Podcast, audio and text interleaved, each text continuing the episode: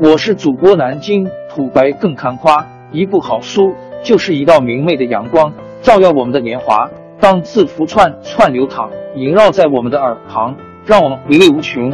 天津上元书院又和你们见面了，欢迎您的收听。人工智能一直是计算技术发展的梦想，它总是遥不可及。但是有许多方法可以部署，对人工智能充满了美好的未来愿景。但这一前景在半个世纪后仍未实现，而人们如今确信，尽管早期的进展比较缓慢，但真正实现了人工智能的应用愿景。似乎每一个采用软件的产品都在声称采用了人工智能技术。面对这些宣传和炒作，人们需对人工智能的现实发展有着清醒的认识。人工智能的下一件大事，人们对人工智能的应用正处于兴奋的阶段。在某些方面，由于处理能力的新发展，人工智能被吹捧为最终走向现实。人们再一次对生活。被颠覆以及工作被智能机器所取代的愿景充满了幻想。廉价图形处理单元的可用性已经使卷积神经网络在某些应用，例如图像识别方面具有商业实用性，并且几乎市场上的软件都被广告宣传为由人工智能驱动。但在企业将其业务的未来发展寄托在人工智能之前。对一些现实保持清醒的头脑是明智的。长期以来，使用的人工智能一直是下一个大事件。它承诺在日常工作中减轻人们的负担，同时帮助人们实现难以想象的科学和工程成就。也有更多的反乌托邦式的设想，即人工智能取代了广大劳动力，导致大量的工作岗位被人工智能驱动的机器所取代。甚至有些人得出结论：人类是多余的和低效的，将会在电影《终结者》中设想的那样发生。人类和机器之间将会发生终极战争。这些愿景在很长一段时间内都不可能实现。大约二十年前，一位专家提出了“人工智能代表的是人工智能不是发明的”这一观点。他当时的观点是对的。现在这么说也是对的。人工智能的实际应用已经成熟，然而这些应用是有限的。值得注意的是，通用人工智能还像以往一样遥远。定义人工智能，当大多数人听到“人工智能”一词时，通常就会想到科幻小说中描述的人工智能。它可以响应一些模棱两可的语音命令，并执行复杂的计算和逻辑行为。这些令人印象深刻的机器得出的结论是：人类由于记忆力有限以及推理能力较慢，最终将被人工智能超越。但这是一个不准确的、不正确的定义。其原因很简单：人们很难定义智能。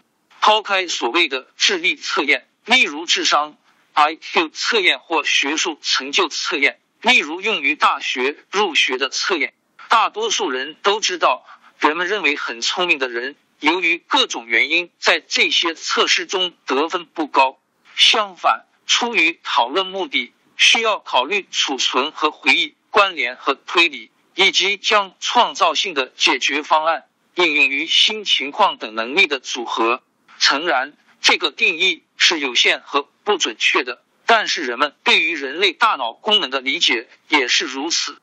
事实上，人类的思维。远远超出了自己的理解，以至于人们甚至无法就人类思维意味着什么达成共识。但是，这种智能定义将满足随后讨论人工智能功能的需求。为了理解真正的智能到底离人们有多远，建议阅读行业专家 Douglas Hofstadter 关于这个主题撰写的一本开创性著作。该著作涉及哥德尔、埃舍尔、巴赫等理论。这本书著于四十年前，它分解了低层次思考的含义，并深入研究了简单的数学概念，以及人们在日常生活中使用算术时如何思考令人难以置信的抽象概念。人们发现这是一本很有启发性的著作，它使人们认识到通用人工智能比想象的要远得多。考虑一下，对计算机编程以正确执行数学计算，人们需以惊人的准确度理解各个方面。如果人们甚至不理解智能是什么，那么怎么可能把计算机编程成真正的智能、可实现的人工智能？人们不可能将计算机编程视为真正的智能，但可以将计算机编程看作一种有限的智能，特别是在专业领域中。IBM 公司推出的 Watson 可能是这种机器著名的例子，但是即使 Watson 也有一些明显的局限性。无论如何，大多数企业没有安装和使用 Watson 规模的人工智能项目所需的资源，但是。在有限的技术范围内，还有另一条途径可以实现人工智能的一些好处。最基本的第一步是改进数据建模。正如专家所述，以本体的形式定义数据模型是一个好主意，因为它可以帮助人们定义数据的语法和语义。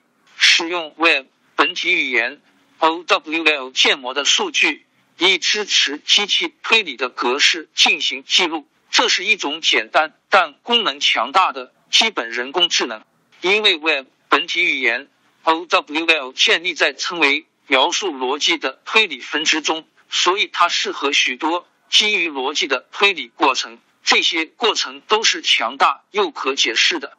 随着在医疗和军事行动等应用中部署基于人工智能的应用程序，解释人工智能过程。如何到达其结果的能力变得越来越重要。在基于人工智能辅助推荐的基础上做出重要决定之前，用户正确的希望理解人工智能将如何得出这个结论。这推动了人们对可解释人工智能的渴望。卷积神经网络 CNN 可以执行令人印象深刻的图像识别功能，但是很难准确的跟踪。他们如何做出决定？分类和比较有很多层次，其结果准确并且一致。但这并不意味着人们可以真正解释卷积神经网络 CNN 如何得出每个图像的决定。与其相反，当数据模型使用 Web 本体语言 OWL 或其他形式逻辑表示，例如公共逻辑形式化时，人们可以编写推理规则，并使用形式逻辑规则应用它们。考虑一个简单的事例：创建一个简单的数据模型，其中包含一个类 person，具有 name 和 sex 两个属性。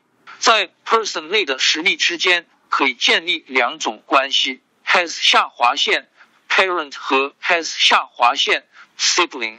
通过这个简单的模型。人们可以存储诸如 person has 下划线 sibling person 和 person has 下划线 parent person 之类的数据，采用一个简单的规则。例如，如果 person 一 has 下划线 sibling person 二，并且 person 二 sex 等于 female，然后 person 一 has 下划线 sister person 二。就可以推断出数据库中每个人的新知识。请记住，原始数据模型不包括 sister 的概念。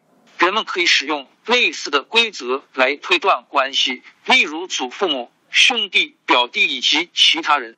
而且，由于这都是建立在形式逻辑上的，因此其结果是可以解释的。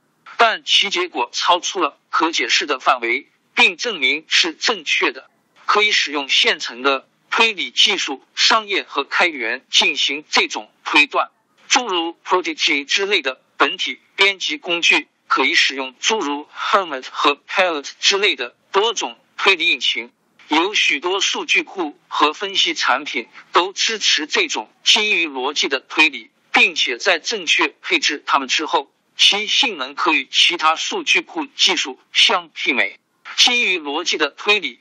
无法为人们提供可以讨论黑格尔哲学精髓或编写钢琴奏鸣曲的人工智能系统，但是可以为人们提供可以执行许多常规数据处理任务的人工。王朝更迭，江山易主，世事山河都会变迁。其实我们无需不辞辛劳去追寻什么永远。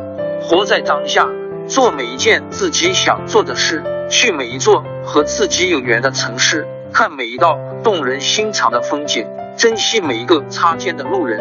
纵算经历颠沛，尝尽苦楚，也无怨悔。感谢您的收听，朋友们，让我们下期再见。